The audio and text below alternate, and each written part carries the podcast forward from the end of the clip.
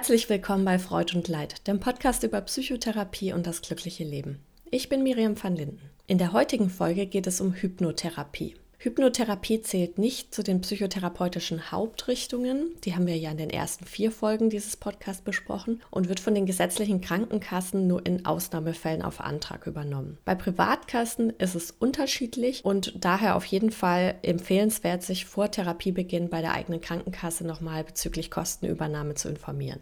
Meine Gesprächspartnerin heute ist Dr. Barbara Schmidt, Diplompsychologin, wissenschaftliche Mitarbeiterin am Universitätsklinikum Jena und Hypnotherapeutin. Sie war schon einmal im Podcast zu Gast, als es um Angststörungen und Hypnose ging. Ich wollte das Thema Hypnose gerne nochmal separat aufgreifen und ausführlich besprechen, wie das alles so funktioniert. Und um das Ganze noch näher zu bringen, führt sie auch eine Hypnose mit mir durch, die wir aufgenommen haben und die in Ausschnitten in den letzten circa 15 Minuten dieser Folge zu hören sein wird.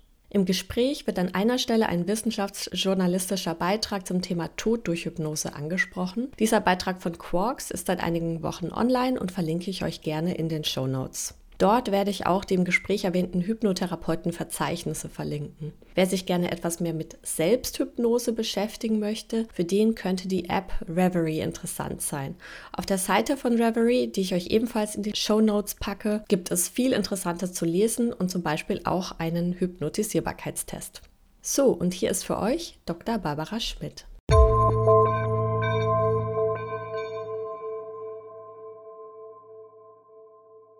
Barbara, vielen Dank, dass du heute sogar schon zum zweiten Mal hier im Podcast bist. Ja, ich freue mich auch. Ja, es geht ja um Hypnotherapie und vielleicht fangen wir einfach damit an, was genau ist denn Trance? Oh, da fängst du gleich schon mal mit einer ganz schwierigen Frage an, weil ich habe ähm, die Erfahrung, dass es sehr schwer ist, diesen Zustand zu beschreiben, weil er sich einfach so anders anfühlt. Also man ist, auf der einen Seite ist es, ist es irgendwie zwei Wahrheiten sozusagen. Auf der einen Seite ist es was, was jeder kennt, was jeder auch abrufen kann, was jeder in sich trägt sozusagen. Aber es ist auf der anderen Seite trotzdem was sehr Besonderes und ja, diese, diese, diese, die zwei Wahrheiten sind so, fühlt sich komisch an, dass das so ist, aber ich würde sagen, das beschreibt es am besten. Und wenn ich sage, es ist ein Zustand, den man kennt, ist es vielleicht so wie beim Einschlafen, wenn man so diesen Übergang spürt, dass man auf einmal so, kennen Sie vielleicht so komische Gedanken hat oder Bilder, starke Bilder, die irgendwie eigentlich keinen Sinn ergeben, so also rational, die, die aber irgendwie so von alleine aufkommen. Oder mhm. Tagträumen, Kinder machen das ganz viel. Wenn man zum Beispiel die klassische Situation, Kind sitzt in der Schule und guckt aus dem Fenster und ist so traumverloren, das sind eigentlich ganz, ganz tolle Zustände. Und Kinder lernen in dem Moment, äh, wenn sie dann zurückgeholt werden, so, hey, hier aufpassen, vorne spielt die Musik dass das nicht erlaubt ist oder so, das ist eigentlich total kontraproduktiv. Also ich würde immer fördern, wenn diese, wenn die in positiver Form auftreten, diese Zustände, dass man, dass man die wertschätzt. Also wo es auch auftritt, ist bei Sportlern, wenn sie, wenn sie eine extrem tolle Erfahrung machen während dieser Leistung. Also äh, Trance hat nicht immer nur mit Entspannung zu tun, Trance hat auch mit Hochleistung zu tun also auch körperlicher hoher Aktivität. Man sagt auch, jede Höchstleistung passiert in Trance. Genauso bei Musikern, wenn sie, wenn sie mittendrin sind, wo sie dann auch so sagen, es fühlt sich an, als wäre ich Passagier im eigenen Körper oder die Geige hat von allein gespielt. Das sind so Erfahrungen, die halt, die kann man nicht jetzt hier so rational nachvollziehen, aber das ist dann so mhm. gefühlt. Ist man dabei auch sehr konzentriert? Ja, also es ist sehr konzentriert, das ist auch wichtig, also weil Hypnose oft eben assoziiert ist, da hat jemand die Augen zu, da ist jemand total entspannt im Sessel zurückgelehnt oder was. Also das kann durchaus sehr aktiv sein und muss nicht, muss nicht entspannt sein. Mhm. Kann entspannt sein, aber das ist kein, kein Ausschluss. Ja, das hast du ja gesagt, also man kann sich, man kennt das von sich selbst, ja. kann das also selbst auslösen oder hat das auch schon selbst erfahren, mhm. kann man sich dann aber auch selbst in so einen richtigen in richtig tiefen Trance-Zustand bringen oder ist das dann schon was, was so von außen kommen muss? Man kann das durchaus. Es ist halt einfach sehr viel schwieriger, als wenn jemand das mit einem macht. Also ich habe ganz oft, äh, wenn Leute sich mit äh, Meditation gut auskennen und mhm. in der Lage sind, sich durch Meditation in solche tiefen, ich würde auch sagen, Trance-Zustände zu äh, begeben, dass sie sagen, durch Hypnose ging das einfach viel, viel schneller. Also mhm. es ist quasi ein, ein Turbo-Modus in, in diesen Zustand zu kommen. Und alleine den zu erreichen, ist nicht so leicht. Erfordert mhm. viel, viel Arbeit. Ist Hypnose denn überhaupt prinzipiell für jeden geeignet bzw. erlernbar? Also kann man das mit letztlich jeder Person machen? Ja, meine Antwort ist ja. ähm, das, das, Ding ist halt, äh, es ist manchmal so ein bisschen verschüttet, ja, unter so ein paar, wie so Schutthalde äh, wurde da mal drüber geschüttet durch diese tolle, na, über diese tolle natürliche Fähigkeit. Manchmal ist auch ganz viel, dass Leute einfach so tausend Alarmanlagen haben, die losgehen, gerade wenn sie sich äh, anfangen zu entspannen. Da gibt es ja so körperliche Gegenreaktionen, das hatte ich auch mal. Ich hatte auch mal eine Patientin, die, die an einer Spastik leidet und die ja gerade daran, da, dadurch definiert ist, dass da eine riesige Anspannung ist. Und mhm. Sie weiß, dass es besser wäre, wenn sie sich entspannen würde, aber um diese Spastik zu kontrollieren, ist sie extrem noch mehr angespannt, was natürlich so ein Teufelskreis. Und das war irgendwie, das war so schade, weil sie hat sich erwartet, dass die Hypnose sie zum ersten Mal entspannt. So, sie wollte das auch sogar gefilmt haben, dass man sieht, wie sie sich entspannt, mhm. weil sie selber sich noch nie entspannt gesehen hat. Und das hat aber nicht funktioniert, weil sie sich erstens natürlich total unter Druck gesetzt hat und ihr Körper gelernt hat, auf so Entspannung mit so einer hohen, hohen Gegenreaktion zu reagieren, ja. Also das gibt es manchmal, aber da würde ich nicht sagen, die kann nicht in Trance gehen, sondern da müssen noch so ein paar Hindernisse aus dem Weg geräumt werden, die sie Jahre, jahrelang gelernt hat, ja, die, die ja auch irgendwie funktioniert haben, die sozusagen vermeintlich Sicherheit geben, sie aber leider davon abhalten, das, was sich gut anfühlt, äh, zuzulassen. Also ganz typisch wäre es ja vielleicht auch, dass jemand einfach von sich selbst denkt, ich bin ein viel zu kontrollierter Typ, ich kann mich da überhaupt nicht fallen lassen oder in so einer Situation hingeben und darauf einlassen. Ist das sowas, was dir öfter mal begegnet als Bedenken? Ja, also ich glaube, das ist eigentlich so, daher kommt ja die Sehnsucht nach diesem Zustand. Also weil viele Leute eben sehr angespannt und ja, irgendwie so, so eine so eine vermeintliche Kontrolle ausüben, die aber eigentlich behindert. Ja? Also die Kontrolle hindert die automatischen Prozesse daran, sich optimal zu entfalten. Und dann ist eigentlich meine Aufgabe, ein Umfeld zu schaffen, Vertrauen zu schaffen, sodass sie dieses Gefühl, nachdem sie sich ja irgendwie auch sehnen, weil sonst würden sie auch nicht kommen, ist ja eine freiwillige Entscheidung, dass sie das auch mal erleben können, weil sie sich halt jetzt mal da fallen lassen. Mhm. Eine zweite Sache, die ja vielleicht auch ein Bedenken sein könnte, ist ja, dass man dieses Bild im Kopf hat von den Showhypnosen, mhm. dass dann Dinge passieren, die man vielleicht hinterher dann doch eher peinlich findet oder man Sachen sagt oder überhaupt tut, die man sonst nicht sagen oder tun würde. Ähm, wie ist denn da die medizinische Hypnose eben im Vergleich einzuordnen? Also was ist denn der Unterschied? Gibt es da einen anderen Bewusstseinszustand? Ist da einfach ein grundlegender Unterschied oder ist einfach sozusagen nur die Anwendung ein Unterschied? Ja, äh, therapeutische Hypnose hat eine Heilabsicht und Bühnenhypnose will unterhalten. Das ist erstmal, glaube ich, der grundsätzliche Unterschied. Und die Methode ist natürlich ähnlich. Es gibt auch so schnelle Induktionsmethoden in der Notfallmedizin oder im, im Rettungsdienst zum Beispiel, wo man tatsächlich auch dieses Schlaf und ich, ich mache diese äh, Handbewegung Richtung Stirn und die Augen gehen dann zu und der fällt so nach vorne. Das kann man schon nutzen, auch für, für wenn es eben schnell gehen muss. Mhm also ich sehe in meiner Arbeit keine Notwendigkeit, das so zu machen. Es fühlt sich auch nicht besonders toll an und die Leute, die das erleben, haben eigentlich nicht besonders tiefe Trancezustände. Durch, das sieht natürlich von außen so aus, boah, der schläft jetzt. Mhm. Aber das ist eigentlich gar nicht so tief. Das ist eigentlich eher so ein Erschrecken. Also man erschrickt halt, wenn jemand sowas macht. Das ist ja auch eben eine Funktion. Es gibt ja verschiedene schnelle Einleitungstechniken, auch so man tut so, als würde man jemand die Hand geben und dann gibt man sie aber ganz anders, wie der andere es nie erwarten würde. Oder zieht dann auf einmal so an der Hand und dann zieht er den so nach vorne und dann fällt er auch so quasi in Trance schnell. Das sind halt wie so Schreckensmomente, in denen man eben kurz sehr suggestibel wird und dann mhm. ist es aber trotzdem aus meiner Sicht schöner oder ein angenehmeres Arbeiten, wenn man da langsam reinkommt und dann auch das Gefühl hat, ich kann den Prozess auch beobachten, ich fühle da mehr, was macht mein Körper, wie entspannt er sich und es ist einfach ein schöneres Erlebnis. Es ist nicht dieses, jemand macht was mit mir, sondern ich erlebe meinen Körper in einer neuen Weise und jemand führt mich dabei. Mhm. Aber nicht so dominant. So. Ja. ja. Bei der Showhypnose kann es aber schon auch so sein, dass man sich hinterher gar nicht mehr daran erinnert, was da eigentlich passiert ist. Das wäre jetzt in der medizinischen Hypnose nicht der Fall. Oder gibt es das auch? Ich kann auch vergessen suggerieren, aber das macht für mich jetzt nicht so viel, also ergibt nicht so viel Sinn, weil, also warum sollte sich die Person nicht erinnern dürfen an das, was ich gemacht habe? Also dann ist tatsächlich einfach nur die ausbleibende Suggestion des Vergessens der Unterschied. Ja. Nichts anderes. Ja. Mhm. Okay. Ja. Ähm, ist denn die Bezeichnung Hypnotherapeut eigentlich geschützt? Beziehungsweise wer darf denn überhaupt alles Hypnose ausüben? ja, also der, der Begriff ist nicht geschützt. Es hat Vor- und Nachteile. Vorteil ist eben, man, man kann frei arbeiten. Es gibt wenig Reglementierung. Der Nachteil ist halt, es ist so schwer zu wissen, wer seriös äh, das anbietet, wer nicht. Ich kriege auch oft Anfragen, so hier können Sie mir mal sagen, ist das seriös? Es ist sehr schwer zu beurteilen, wenn ich die Person nicht kenne.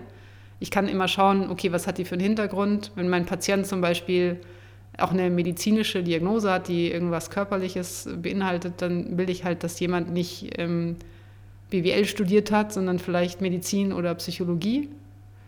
Äh, bei anderen Themen ist es vielleicht sogar ein Vorteil, wenn man aus der anderen Ecke kommt. Ich finde halt, ja, also am Ende sage ich immer, vertrauen Sie Ihrer Intuition, weil ähm, das ist am Ende ausschlaggebend. Egal, was, die, was diese Person da vermeintlich für Diplome oder Zertifikate mitbringt, es muss immer eine persönliche Passung sein, weil das ein extremer Vertrauensakt ist, sich da hinzugeben. Und äh, eine gesunde Person hat da Widerstände, wenn es nicht äh, sich richtig anfühlt. Ja, Gibt es denn aber irgendeine Art Liste, auf der man gucken könnte, auf der nur Hypnotherapeuten aufscheinen, denen man auf jeden Fall vertrauen könnte? Also es gibt Listen, zum Beispiel auch von der Milton Erickson Gesellschaft. Also können Sie auch im Internet äh, Therapeutensuche dann da anklicken auf der Seite der Milton Erickson Gesellschaft und da sind schon welche, die zertifiziert sind, auch über die Milton Erickson Gesellschaft. Aber Sie müssen sich vorstellen, man man macht da halt ein, paar Seminare mit, äh, kann sich da natürlich auch ein bisschen im Hintergrund halten und hat irgendwann dieses Diplom oder dieses Zeugnis halt, äh, was dazu anscheinend befähigt, aber das, das, zeigt ja noch nicht, was der kann. Mhm. Also und, und manchmal ist vielleicht, ja, also ich habe schon viele Leute an diese Seite verwiesen und der Erfolg war nicht immer so prickelnd. Äh, aber das sind halt die Dinge, die ich empfehlen kann, also die es halt gibt. Ja. Es gibt von der Milton Erickson Gesellschaft, von der DGH, Deutsche Gesellschaft für Hypnose. Es gibt auch eine Seite, die heißt einfach nur hypnose.de. Die hat alles vereinigt, quasi alle Hypnosevereinigungen äh, sind da irgendwie sozusagen in einer Zusammenschau dargestellt. Und mhm. da kann man auch ein paar Videos angucken, was dann so die Therapeuten sagen. Aber letztendlich ist es halt das persönliche Erlebnis. Ja.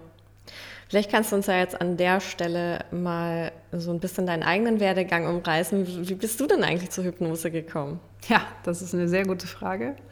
Und zwar ähm, tatsächlich war ich hier in Frankfurt auf einer Konferenz, äh, Psychologie und Gehirntagung, habe ein Poster vorgestellt und das hatte gar nichts mit Hypnose zu tun. Es ging um EEG, also Elektroenzephalogramm und so ähm, Risikoentscheidungen und so weiter. Ich hatte das präsentiert und auf einmal kam mein dann zukünftig neuer Chef zu mir, was ich ja noch nicht wusste, und mhm. hat gemeint, ich habe ein Projekt zum Thema Hypnose und ich möchte, dass Sie das machen. Und ich dachte, hä, ich habe überhaupt noch nie was mit Hypnose gemacht. Wieso, wieso wollen Sie, dass ich das mache? Und dann meinte er, ja, weil Sie die Richtige sind. Das war eine Suggestion, oder? Ja, das war eine sehr gute Suggestion. Also er hat tatsächlich damit, also mein Interesse, ich bin ja auch neugierig und äh, interessiert und das war einfach total was Neues. Ich hatte auch tatsächlich ähm, bei einer Frau, die da, wo ich herkomme, das praktiziert, mal ausprobiert. Es war aber aus heutiger Sicht nicht wirklich Hypnose. Also, aber da hatte ich so meine erste Erfahrung. Die hat halt einen Text vorgelesen aus irgendeinem Hypnosebuch und hat aber schon gesagt, ja, ja, das war schon Hypnose und so. Ich dachte, okay, das war also Hypnose. Naja. Und dann ähm, habe ich angefangen mit dem Projekt, was dieser, mein damaliger Chef beantragt hatte. Und da waren drei Studien vorgesehen. Einmal, dass ich äh, Sehen blockiere, dass ich Hören blockiere und dass ich äh, äh, Schmerzwahrnehmung blockiere. Mhm. Und das alles im EEG, das sind halt sozusagen Versuchsanordnungen, die haben wir schon sehr, sehr gut verstanden. Seit ungefähr 100 Jahren wissen wir, wie da das Gehirn reagiert, wenn ich Lichtreize zeige, wenn ich äh, Schmerzreize gebe, wenn ich auditive Reize gebe. Und deswegen konnten wir da sehr gut sehen, was da verändert ist. Und es war halt unfassbar, was ich da gefunden habe. Also ich habe ja vorher schon mit EEG gearbeitet, aber noch nie solche Effekte. Also mal zur Größenordnung. Früher waren sie ungefähr bei 5 Mikrovolt und dort halt bei 20. Also man sieht es einfach ohne jede Statistik äh, mit bloßem Auge, was da passiert. Und zwar äh, wird der Reiz schon wahrgenommen, so, also so die Augen sind offen oder die Ohren sind ja offen, ja. Also natürlich kommt der Reiz irgendwo ins Gehirn, wird aber dann nicht weiterverarbeitet. Und das kann ich halt messen. Mhm. Und ich dachte halt so, was ist das? Also was, was passiert da? Dann habe ich angefangen, das halt auch mit Video zu dokumentieren, weil ich dachte, das glaubt mir ja keiner, dass, dass das so funktioniert. Ich muss zeigen, was ich gemacht habe, damit das irgendwie klar ist, weil das so absurd ist irgendwie, dass das geht. Dann habe ich aber festgestellt auf Konferenzen, dass die Leute das schon irgendwie plausibel finden, so ja, ja klar. Und dann gibt es natürlich von, von aus früheren Jahren so Anfang, also keine Ahnung, 1940, 50, 60, 70 gab es schon einiges an Hypnoseforschung. Dann irgendwie längere Zeit nicht so viel, da war wahrscheinlich eher so Behaviorismus angesagt und so. Aber viele Dinge, die wir heute so selbstverständlich nehmen, zum Beispiel Expositionstherapie, war ursprünglich aus der Hypnose. Und das wurde dann sich vorgestellt. In Hypnose wurden sich die Angstreize vorgestellt, um sie zu neutralisieren. Das wurde nicht wirklich erlebt, sondern in Hypnose vorgestellt. Und das wird heute auch so gemacht. Also das fand ich sehr spannend. Und dann habe ich eben angefangen, mich immer mehr zu trauen, weil ich gemerkt habe, es funktioniert. Habe dann vor allem mich auf dieses Gefühl der Sicherheit konzentriert, weil ich finde das einfach so zentral, und das haben mir halt auch immer alle rückgemeldet, dass das sich so gut anfühlt, sich so sicher und gut zu fühlen.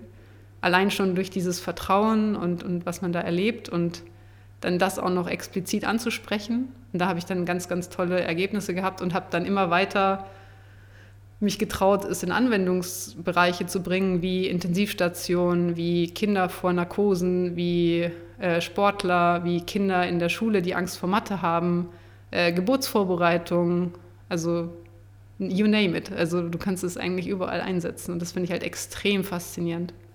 Mhm.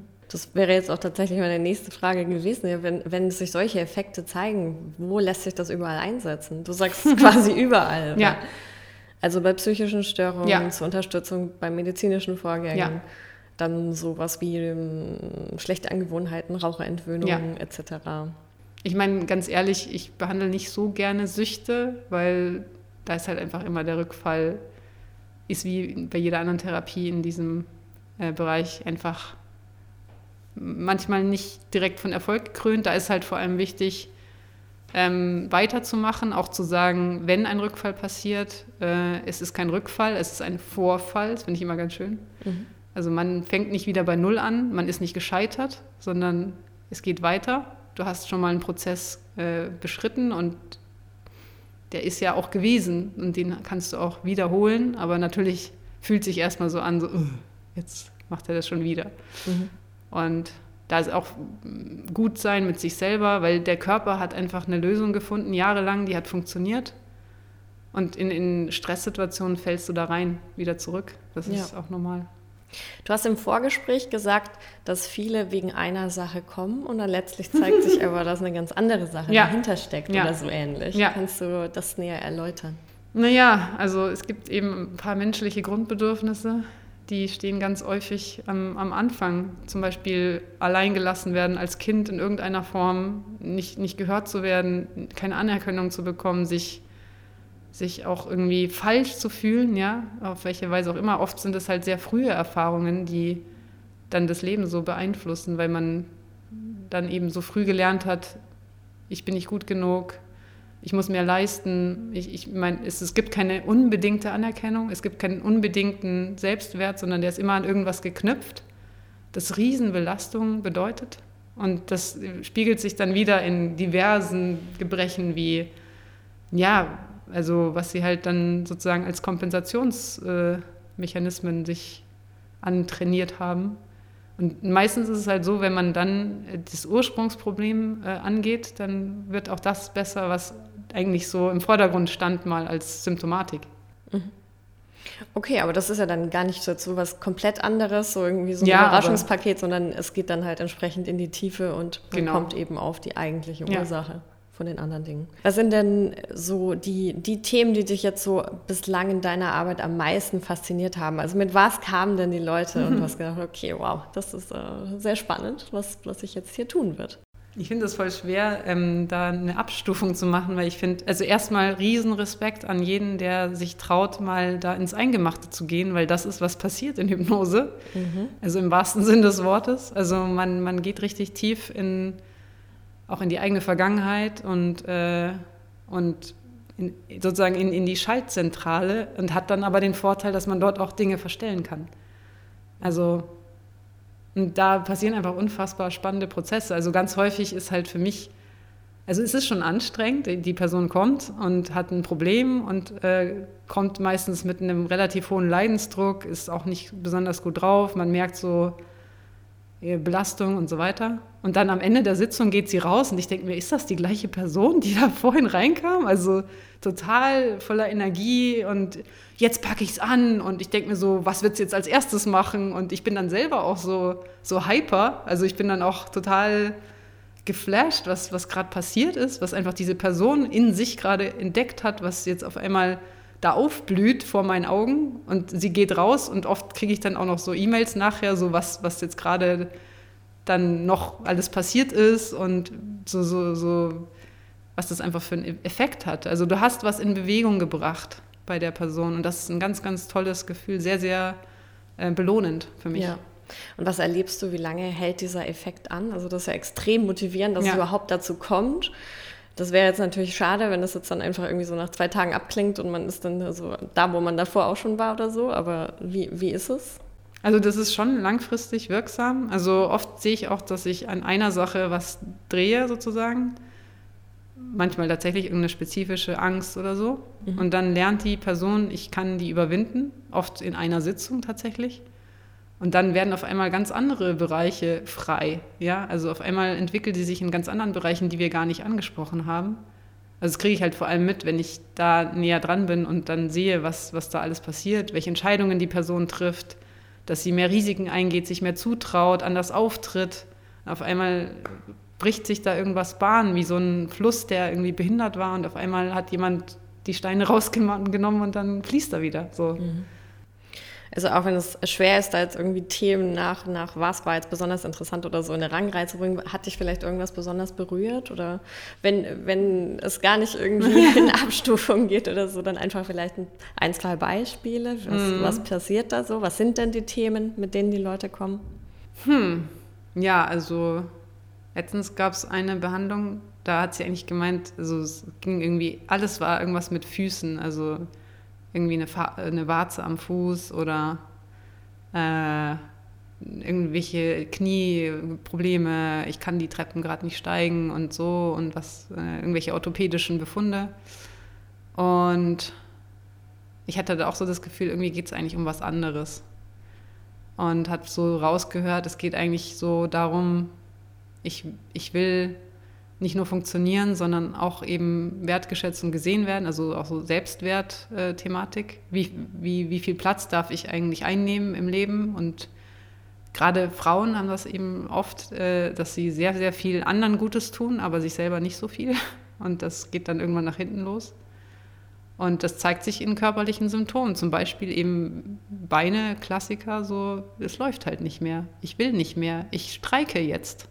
Weil wer nicht laufen kann, der kann sich auch nicht um alle anderen kümmern. Das heißt also, ich, ich sage ganz oft, ihr Körper ist ganz schlau. Der, der, der, der macht jetzt hier ein Signal, so wie so ein Stoppsignal, so, hallo, jetzt denk mal nach, irgendwas stimmt hier nicht. Ich habe hier eine Botschaft, lies die mal. Und dann die Person geht zum Orthopäden, der macht irgendwas, das natürlich hilft alles nicht, weil das eigentliche Ding nicht adressiert ist. Und da kamen wir dann tatsächlich auf so eine Szene, dass ja, das war wirklich das erste Zeugnis und die Mutter hat mich ignoriert. Und das war eigentlich ein voll gutes Zeugnis. Also ich hatte ein sehr gutes Zeugnis und meine Mutter hat das nicht angeschaut mit mir, hat mich nicht gelobt. Und seitdem hatte ich immer den Eindruck, ich muss noch besser sein, ich muss was dafür tun, wenn ich gelobt werden will, ich bin so nicht gut genug. Und ja, das, äh, da sind wir dann reingegangen in diese Szene. Also man kann sich in Hypnose auch an frühere ähm, ja, Lebensstadien begeben und dann Ressourcen, die man heute hat. Also zum Beispiel heute weiß ich, dass ich das kann, dass ich das wert bin oder so weiter. Oder auch einfach das Gefühl zu haben, ich bin genug. Und das kann ich diesem Kind geben, was es damals halt nicht wusste, weil es einfach noch nicht so viel Erfahrung hatte, noch nicht, noch nicht so erwachsen ist. Und auch es trösten, es einfach lieb haben, ihm sagen, es ist alles in Ordnung, du fühlst es genau richtig und das fühlen in der Situation, also wertschätzen, validieren. Und dann auf einmal werden da, werden da Kräfte frei, ja. Also wie, wie wächst das Kind dann auf, wenn es sich so fühlt, wenn es sich so gesehen fühlt? Und ich brauche da keine guten Eltern im Nachhinein oder sowas. Das kann ich selber machen. Ich, ich selber kann als die heute Person zu der damals Person gehen und, und der was Gutes tun. Und dann kann die nämlich sozusagen in Hypnose suggeriert einfach so aufwachsen, dass es ihr gut geht. Und wie würde sich das heute anfühlen? Und dann sogar noch in die Zukunft hinein. Was, was kann ich mir alles zutrauen? Und ich fand das einfach extrem emotional. Ich, also manchmal muss ich da fast selber mitweinen, was da, was da für Emotionen einfach sind. Und da, da also die Person sagt nichts, ich fühle das einfach. Und ähm, Natürlich, manchmal sieht man Tränen oder ich sehe natürlich, was, was im Gesicht passiert, was im Körper passiert, also wie die Muskeln sich verändern und Entspannung oder Nicht-Entspannung eintritt. Das natürlich irgendwie damit zu tun hat, was sie sich gerade alles, was ihr in ihr alles gerade vorgeht. Und das finde ich halt extrem berührend, was da dann so passiert. Mhm. Und auch ein extremes Geschenk, dass ich das ähm, so erleben darf. Ja. Gibt es denn vielleicht auch Studienergebnisse zu den, zu den Effekten? Du forschst ja auch viel. Ja, auf jeden Fall gibt es die. Also da habe ich äh, jetzt vor allem, habe ich ja vorhin schon gesagt, dieses Gefühl der Sicherheit ähm, mich darauf konzentriert. Mhm. Weil ich das halt besonders, also das ist oft der Startpunkt von allem. Also dass ich frage, wo fühlst du dich besonders gut und sicher und geborgen? Und das ist für viele einfach irgendwas zu Hause oder in der Natur, irgendwas was aber sehr persönlich ist. So. Also da muss ich dann auch genau fragen, wie, sieht es da aus? Ist es vormittags, nachmittags, äh, Sonne scheint, Regen, äh, ist es Winter, Sommer oder was auch immer? Also es wird dann genau auf die Person angepasst. Und in der Forschung mache ich das dann halt standardisiert. Da sage ich halt, Sie gehen jetzt an einen Ort, den kennen Sie und so weiter. Also dass ich nicht zu speziell werde, funktioniert genauso gut. Und dann zum Beispiel, also ich habe das jetzt schon in verschiedenen Settings angewendet, muss man ein, sozusagen ein Jobinterview machen und äh, Mathe-Kopf rechnen vor einer Jury, die dich also mit Pokerface anschaut, gar kein Feedback gibt. Also so ganz Horrorszenario für jeden, der irgendwie irgendeine Art von sozialer Angst äh, da entwickelt. Und das funktioniert auch bei jedem, dass da Stress entsteht. Und die Leute, die vorher ähm, sich sicher gefühlt haben und deren Sicherheitsgefühl ich an so einen Zettel geknüpft habe mit einem S für Sicherheit drauf. Und die durften den haben, diesen Zettel, der diese Sicherheit auslöst bei ihnen. Die hatten halb so viel Stress in dieser Situation als Leute, die eben diesen Zettel nicht haben durften. Mhm. Also einfach so wirklich akute Stresssituationen kann ich dann besser bewältigen, wenn ich, wenn ich weiß, da ist diese Ressource, der Sicherheit. Klar, es ist trotzdem keine schöne Situation. Ja? Also du nimmst es immer noch wahr, dass da zwei Leute sitzen, die schauen dich an, machen sich Notizen, keine Ahnung, was sie aufschreiben. Aber ich habe zum Beispiel dann auch so Sachen abgefragt, was für Gedanken habe ich bezüglich meiner eigenen Performance. Also so, ich war total peinlich oder was ich wieder für einen Mist verzapft habe oder ich hätte ein anderes Thema wählen sollen oder solche Dinge. Und die Leute mit diesem Sicherheitsgefühl hatten das viel weniger. Und das, weil, weil du vorhin nach langfristigen Effekten gefragt hast, auch eine Woche später noch. Auch eine Woche später hat dieser Zettel noch das Sicherheitsgefühl ausgelöst und sie haben weniger negative Gedanken gehabt zu diesem äh, Erlebnis, was sie da hatten. Mhm. Und spannenderweise, ich treffe die ja manchmal auch so, äh, die halt meine Versuchspersonen waren äh, auf der Straße und die sagen mir dann, ah, ich habe den Esszettel immer noch. Und wirkt er auch noch? Ja, ja. Also die, die, die, also die haben da ein extra Fach in ihrem Geldbeutel oder hinten am Handy dran oder so. Der spielt so eine ganz zentrale Rolle. Ich meine, in der Therapie würde ich das nicht auf einen Zettel festlegen, weil ähm, wenn der verloren geht, ist halt das Ding weg. Aber in so einer Studie war es halt wichtig, dass man den halt auch wegnehmen kann. Und dann hat die Person das gerade nicht. Mhm. Ähm, aber die wollten den sehr ungern abgeben in der Situation, wenn sie nicht nutzen durften. Also habe ich schon gemerkt, dass der irgendwie einen Wert hat. Mhm. Du hast mir auch von einem Beispiel erzählt, das zeigt, wie mächtig Hypnose ist. Oh, jetzt kommt's. Ja. Magst du es uns nochmal schildern? Ja, also da äh, ich, ich Quelle nochmal verifizieren. Genau, ich, ich habe also mich neulich mit äh, dem Uli Grünewald unterhalten, der bei Quarks die Wissenschaftssendungen mitmacht. Äh, und der ähm, hat mir eben, also sie wollten jetzt eine Serie machen, ich weiß nicht, ob sie das gemacht haben, also ging um Hypnose. Und der Titel sollte sein Tod durch Hypnose, weil tatsächlich, in, also hat er recherchiert, dass es, äh, ich glaube, in Indien jemand gab, der war zum Tode verurteilt und dann haben sie ihm die Augen verbunden und statt ihm wirklich die Pulsadern aufzuschneiden, haben sie einfach ein kaltes Messer so ähm, an der Haut entlang fahren lassen und dann Wasser drüber gegeben, dass er den Eindruck hatte, als würde er verbluten und er ist tatsächlich gestorben daran. Also quasi verblutet ohne Wunde. Ja, also das muss man sich mal vorstellen. Es ist natürlich gruselig, aber du hast ja gestern so reagiert von wegen, ja, da sieht man mal, was geht. Dann denke ich, okay, wenn du denkst, das ist die Reaktion auf diese Geschichte, dann äh, erzähle ich sie auch. Ja, es zeigt doch auf jeden Fall, wie wirkmächtig das ist oder ja. was unser Gehirn da im imstande ist zu leisten. Ich meine, er ist ja dann nicht wirklich verblutet, sondern hat einen Herzstillstand erlitten oder was ist denn dann die tatsächliche Todesursache? Ich weiß nicht, inwieweit man das dann feststellen konnte, woran, also er ist halt gestorben, der, der Puls wurde immer langsamer und ja, mhm. so, also was da genau physiologisch, das ist natürlich immer die Sache. Ich, also es gibt auch Studien, alleine schon jetzt, wo ich da diese Schmerzfreiheit suggeriert habe, habe ich immer gesagt, auf der Hand, wo ich die Schmerzreize gegeben habe, haben die einen Handschuh an, der macht die Hand kalt, taub und unempfindlich. Mhm. Aber nur die eine, wo die Schmerzelektrode dran war. Und dann nachher habe ich einfach mal so die Hände von der Person in die Hand genommen und der eine war kalt. Ich habe leider nicht gemessen, so Temperatur gemessen, aber das sind ja auch schon so kleine Sachen, wo man sagen kann, okay, da passiert was, mhm. äh, verändert sich physiologisch. Mhm. Birgt Hypnotherapie denn auch tatsächlich irgendwelche Risiken, die es zu befürchten gäbe? Also was möglich ist, ist, dass man Leute retraumatisiert, indem man zum Beispiel eben zurückgeht an eine Lebenszeit, wo die Person vielleicht was Schlimmes erlebt hat und sich vielleicht gar nicht daran erinnert.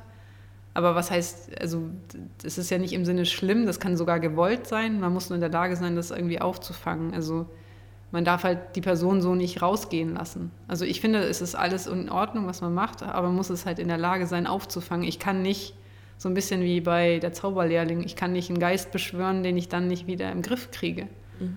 Also so, äh, wenn ich was Starkes anwende, muss ich in der Lage sein, mit den Folgen umzugehen. Das sind eigentlich die Sachen, die, wenn die passieren, das ist das Einzige, was mir so einfällt bei dieser Frage. Mhm.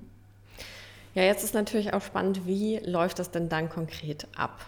Und jetzt haben wir das ja tatsächlich vorhin ausprobiert und du hast es mit mir durchgeführt und ich werde da auch Ausschnitte raussuchen mhm. und einspielen, aber vielleicht kannst du ja mal so ganz groben Überblick geben, wie du da vorgehst. Also was, ist, was sind dann die, die Teile, die stattfinden, wo ich eben anhand des Beispiels mit mir. Ja, also erstmal, ich mache nicht immer das Gleiche, aber häufig fange ich eben so an, dass ich erstmal schaue, erstmal, wie geht es der Person heute gerade jetzt, wie sie da vor mir sitzt, ähm, braucht sie irgendwas, um sich wohlzufühlen. Und dann geht es darum, was, was denn das Thema ist. Also weshalb kommt sie zu mir? Irgendwas gibt es ja. Mhm. Und ähm, oft ist das halt was, wo ich dann schon merke, das ist eigentlich nicht das eigentliche Problem. Aber ich lasse es natürlich erstmal stehen und schaue dann, frage dann weitere Fragen. Meistens geht es dann auch irgendwo um die Autobiografie, was da im Leben Wichtiges passiert ist. Ähm, oft geht es dann am Ende erst richtig um, um das, worum es eigentlich geht. Also nachdem irgendwie auch oft erzählen sie auch so eine Leidensgeschichte mit Schulmedizin und was auch immer sie schon alles probiert haben und nicht funktioniert hat und es kam immer wieder oder es ist nie besser geworden.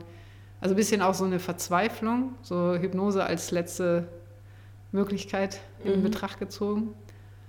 Und natürlich die ganze Hoffnung, die man da sozusagen impliziert bekommt, was ich immer natürlich auch als eine Ehre empfinde, dass man dann so Natürlich wäre es schön, wenn man nicht gesagt, okay, als letzte Chance mache ich Hypnose, sondern könnte man ja auch vielleicht mal gleich als erstes probieren.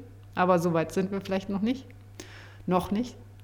Ähm, ja, und dann erarbeite ich so ein bisschen das, worum es geht. Ähm, jetzt bei dir war es so ein bisschen auch schlafen, besser schlafen. Dann, wie ist es denn, wenn du ins Bett gehst? Was denkst du da? Was hast du für Gefühle? Ähm, welche Bilder kommen dir da in den Sinn? Und dann geht es von da aus ein bisschen weiter. Und dann würde ich eben auf jeden Fall, wie ich ja vorhin schon gesagt habe, auf jeden Fall diesen sicheren Ort nochmal ähm, erarbeiten. Wo fühlst du dich denn wohl? Äh, also so der absolute schöne Ort, wie jetzt bei dir die Badewanne. Und da ist schön warmes Wasser und da fühle ich mich wohl. Und das ist halt der Ausgangspunkt oft, weil ich, ich leite dann die Hypnose ein. Also man entspannt sich, schaut auf einen Punkt, dann werden die Augen schwer und schließen sich. Und je nachdem, was die Person braucht, bei dir ging es jetzt relativ schnell, manche brauchen ein bisschen länger, dann würde ich noch ein bisschen andere Techniken machen, die dich noch ein bisschen tiefer führen, zum Beispiel zählen von 1 bis 10 und bei jeder Zahl gehst du nochmal doppelt so tief in Hypnose oder in Trance oder wie es auch immer du es nennen willst. Ähm, oder man kann Treppen gehen, man kann tauchen, man kann schwimmen, man kann auf den Regenbogen rutschen, man kann wie Alice im Wunderland einen, äh, einen Kaninchenbau hinab äh, rutschen. Also es gibt alles. Ist, übrigens, Alice in Wunderland ist eigentlich eine Hypnoseinduktion. Ja, oder ein LSD-Trip. Oder ein LSD-Trip, whatever. Auf jeden Fall, ähm, dann würde ich eben anfangen, dir den sicheren Ort vorzustellen. Also du liegst eben in deiner Badewanne und fühlst dich wohl. Und von dort aus geht es dann in die, ins Eingemachte sozusagen. Also du hast den sicheren Ort, da kannst du auch immer zurück. Das ist auch eine Technik. Wenn ich merke, du würdest da irgendwie aus deiner Balance kommen oder irgendwas ist zu viel, dann würde ich dort wieder hingehen.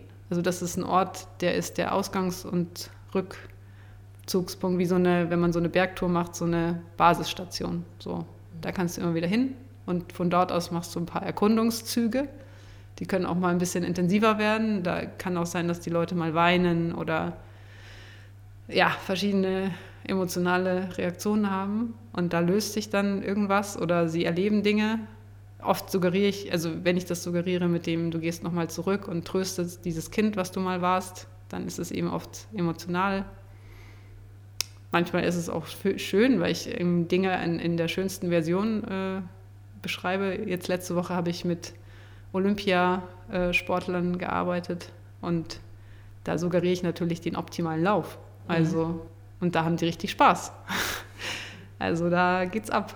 Ähm, und ja, dann, wenn, wenn ich das Gefühl habe, wir haben alles gemacht, oft mache ich mal noch so einen Ausblick in die Zukunft.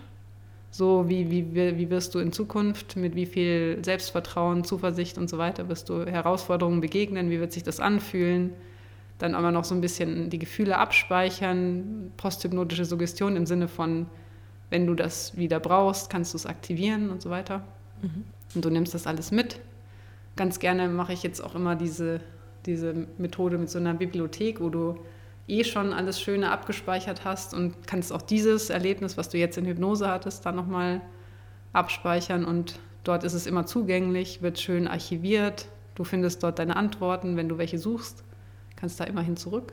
Und dann leite ich wieder aus, also zähle ich meistens von 10 bis 1 und sage, wenn du, du kommst jetzt langsam zurück, bei 1 bist du wieder da, dann werde ich auch ein bisschen aktiver in der Stimme und dann wird hier nochmal gestreckt und geatmet und Augen auf und dann meistens braucht es ein bisschen Zeit, um sich zu reorientieren.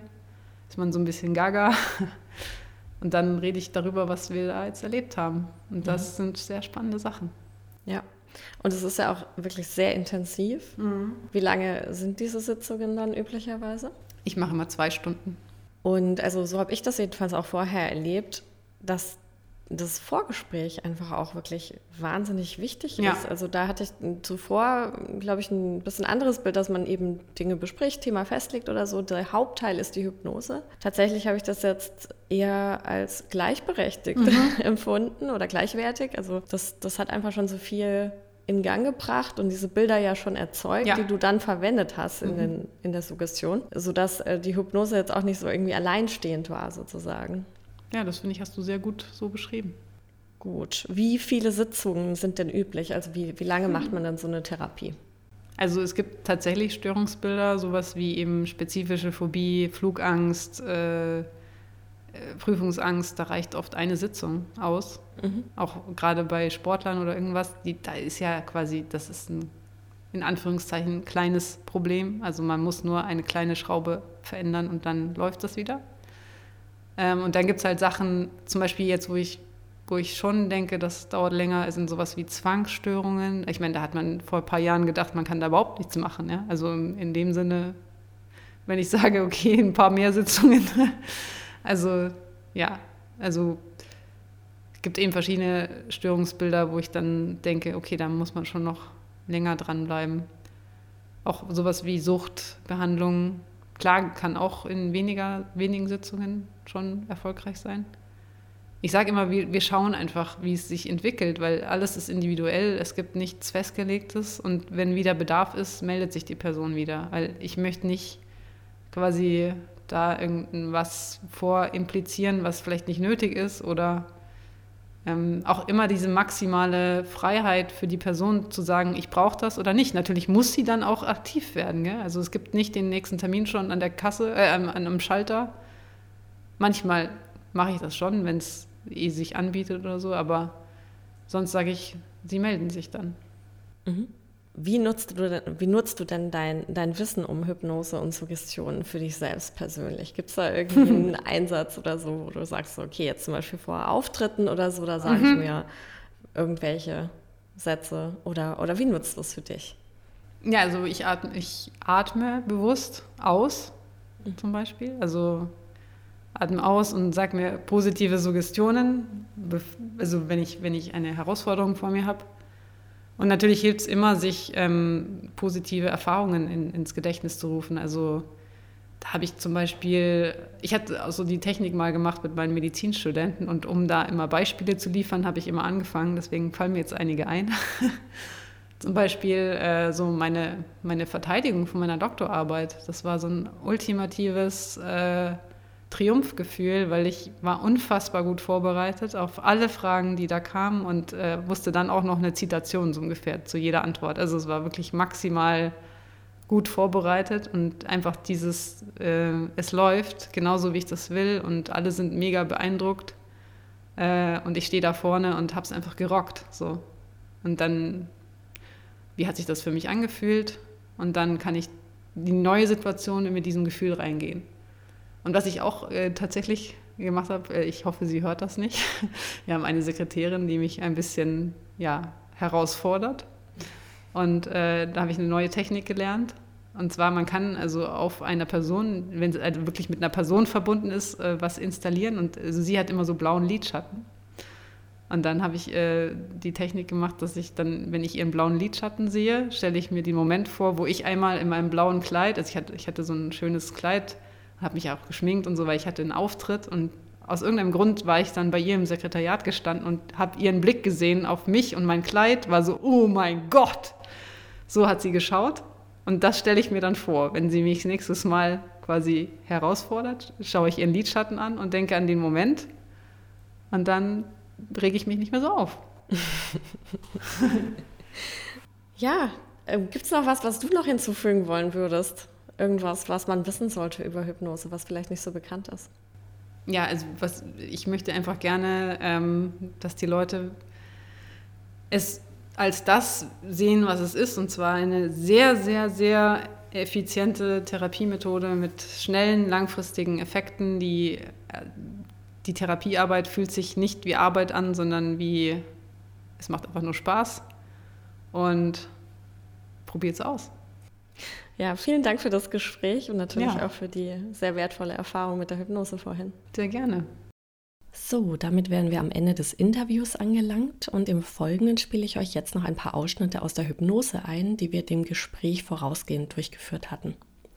Vor der Hypnose gab es auch noch ein anderthalbstündiges Vorgespräch, in dem unter anderem das Thema, nämlich Schlafqualität erhöhen, festgelegt wurde. Die Hypnose selbst dauerte insgesamt eine gute halbe Stunde. Ihr hört hier also ungefähr die Hälfte der gesamten Hypnose.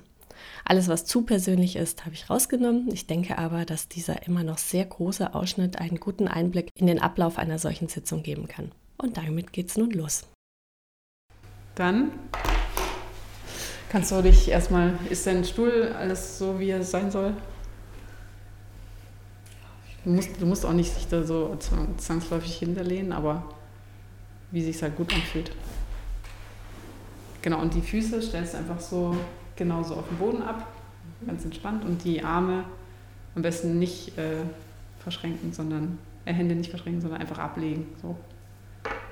Genau. Und dann alles, was irgendwie, aber du hast ja nichts. Die Uhr stört dich nicht. Oder kannst du auch ablegen. Mhm. Alles klar. Also dann bist du jetzt mal ganz bequem im Stuhl und kannst mit den Augen erstmal auf dem Boden vor dir, suchst du dir mal ungefähr hier so vor dir auf dem Boden einen Punkt aus und den schaust du erstmal ganz entspannt an. Und dann merkst du, wie du entspannt atmest.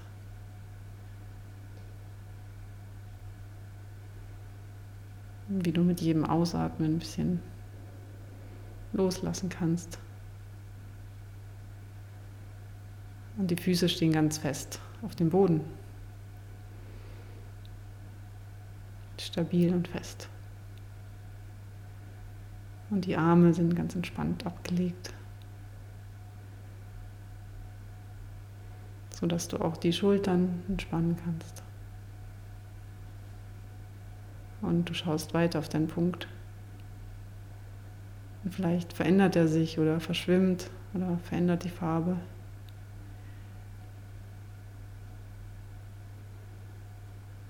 Und vielleicht merkst du, dass vielleicht so aus dem Stirnbereich so ein Gefühl sich ausbreitet. Ein entspanntes Gefühl. Vom Stirnbereich zwischen die Augen und über die Nase, über die Wangen kann sich das ausbreiten. In den Nacken wie so eine warme Dusche oder warmes Wasser, was den Körper und die Muskeln entspannt. Und auch nebenbei alles wegwaschen kann, was noch stört. Und vielleicht fühlt sich der Körper auch schwer und entspannt an. Und vielleicht auch die Augenlider. Und wenn du das Gefühl hast, dass sie sich gerne schließen würden, dann kannst du sie, kannst du es ihnen erlauben, sich zu schließen in deinem Tempo. Genauso wie es für dich passt.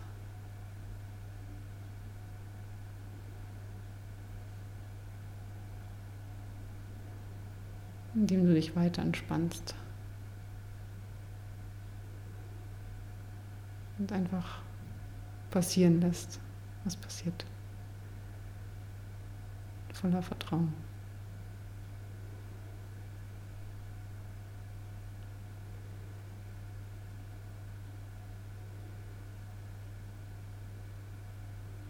Mit dem Ausatmen kannst du weiter gehen lassen. Mit dem Einatmen mehr Kraft tanken.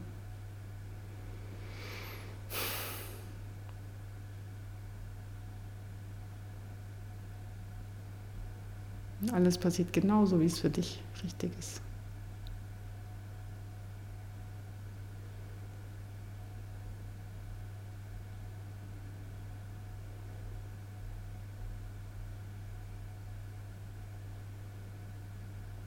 Du schaust einfach, was dein Körper macht. Dein Körper weiß, wie man sich entspannt.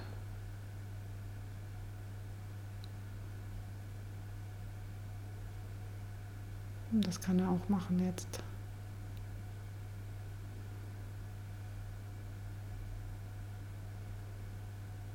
Und wenn man sich entspannt, dann möchte man auch gerne vielleicht die Augen schließen. Und jetzt, wo du die äußeren Augen geschlossen hast, kannst du deine inneren Augen aufmachen und siehst ganz deutlich, dein Badezimmer. Und du hörst die Regentropfen auf dem Dach und auf dem Dachfenster. Da siehst du sie sogar auch. Du hast dir ein Bad eingelassen. Und du prüfst nochmal die Temperatur mit deiner Hand. Hast noch das einlaufende Badewasser. Und du hast deinen Lieblingsduft reingemacht. Rosmarin. Und wie es so ist, wenn man sich ein Bad einlässt, dann riecht die ganze Luft so wie das Wasser. Das Wasser riecht wie die Luft. Alles hat eine angenehme Temperatur.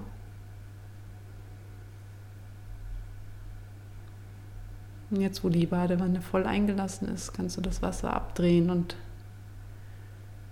hast vielleicht noch zwei Kerzen angemacht die ein stimmungsvolles Licht machen. Es ist nicht dunkel, aber auch nicht sehr hell, genauso wie du es magst. Und jetzt, wo alles so ist, wie es sein soll, kannst du in dieses Wasser steigen. Die Füße zuerst. Und dieser erste Moment, wenn man dieses ganze Wasser um seinen Körper fühlt, ist immer so der beste Moment. So, schönes Gefühl. so eingehüllt zu sein von diesem warmen Wasser. Das bedeutet, dass der Körper jetzt sich entspannen kann, was er auch macht. Ganz automatisch. Während du mit den Augen siehst, wie das Wasser auf die Dachfensterscheibe regnet ist beruhigend und verstärkt nochmal das Gefühl, dass du hier in diesem warmen Wasser liegst und es einfach nur gut hast. Und das hast du nicht nur gut, sondern du hast dafür gesorgt, dass du es gut hast. Du hast dir dieses Wasser eingelassen. Du hast den Rosmarin reingemacht. Weil du weißt, was du brauchst und was dir gut tut.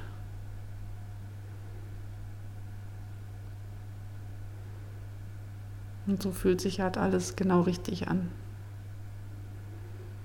Und du kannst es genießen, einfach hier zu sein und dich wohlzufühlen.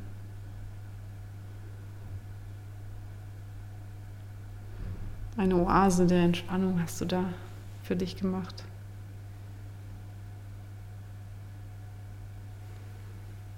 Und jetzt, wo du dich so entspannt und wohlfühlst, kannst du in Gedanken an den Moment gehen, wo du normalerweise daran denkst, demnächst schlafen zu gehen. Vielleicht ist es eine ähnliche Uhrzeit. Vielleicht hast du sogar vor, nach dem Bad schlafen zu gehen. Und du weißt, du hast ein gutes Gefühl dafür, ob du heute gut schlafen wirst und Du stellst dir vor, wie du dich fühlst, wenn es eben ganz genauso ist, wie du es haben musst oder wie du es haben möchtest. Das war der erste Teil. Jetzt gibt es gleich noch einen kürzeren Ausschnitt. Genau wissen, dass du jetzt genau schlafen kannst, um die Energie zu tanken, die du brauchst. Dein Körper sich erholen kann. Und du weißt, dass es da einen Teil in dir gibt, einen unterbewussten Teil und der kann besonders gut arbeiten in der Nacht, wenn du schläfst. Dieser Teil in dir, der ist ganz aktiv und sortiert, fühlt sich ganz einfach und leicht an, du musst gar nichts machen. Sortiert und sorgt dafür, dass alles bereit ist für den nächsten Tag und kehrt vielleicht auch ein bisschen den Dreck raus. Und alles reinigt sich und erholt sich. Und du kannst einfach genießen, wie dein Körper sich erholt.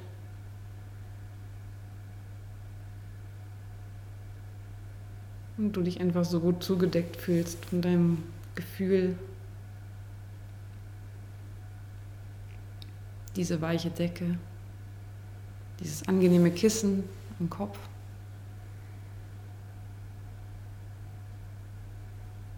Und so kannst du die ganze Nacht dich erholen und so gut schlafen, dass du morgens aufwachst und dir denkst, wow, ich freue mich auf den Tag. Ich fühle mich fit und ausgeschlafen.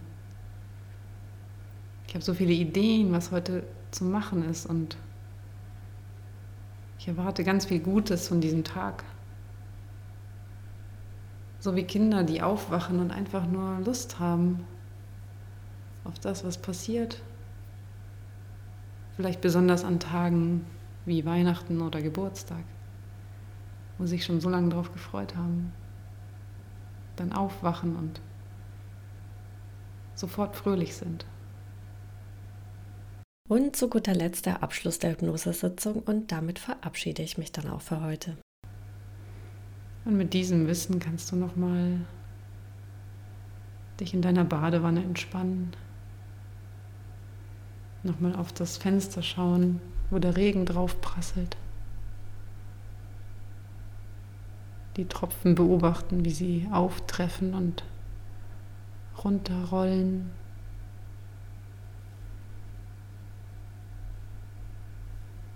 Und einfach schauen, wie sich das anfühlt. Wie der Körper sich entspannt und dich schon freust, nach dem Bad einfach gemütlich schlafen zu gehen. Mit genau diesem Gefühl, was du jetzt in dir gefunden hast. Und was immer da ist, was du immer wieder abrufen kannst, indem du dich auf die Stelle konzentrierst, wo du es am stärksten fühlst.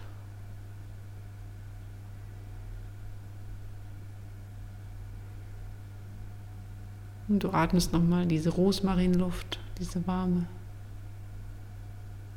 Und genießt diese Kerzenflammen, die so ein bisschen flackern.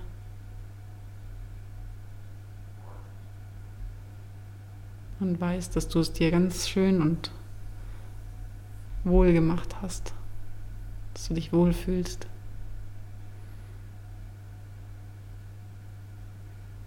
Und dann kannst du das alles mitnehmen und wissen, dass du da immer zurückkommen kannst. Und dann ganz langsam, wenn ich jetzt von 10 bis 1 zähle, wieder ins Hier und Jetzt zu kommen. Du aber alles mitnimmst, was du Schönes erlebt hast. Das ist ganz tief abgespeichert in deinem Körper und steht dir immer zur Verfügung.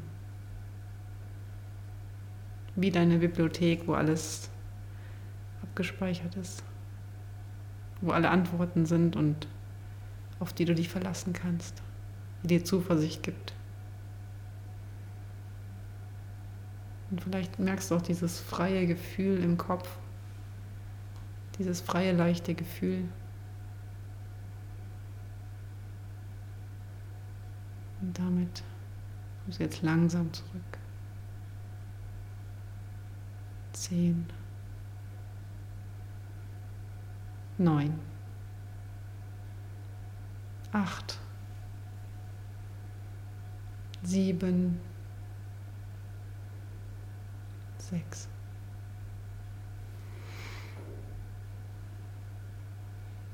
Fünf, vier, drei, zwei, und bei 1 kannst du dann langsam die Augen öffnen, dich ein bisschen strecken, nochmal tief durchatmen. Oh, und bist wieder angekommen.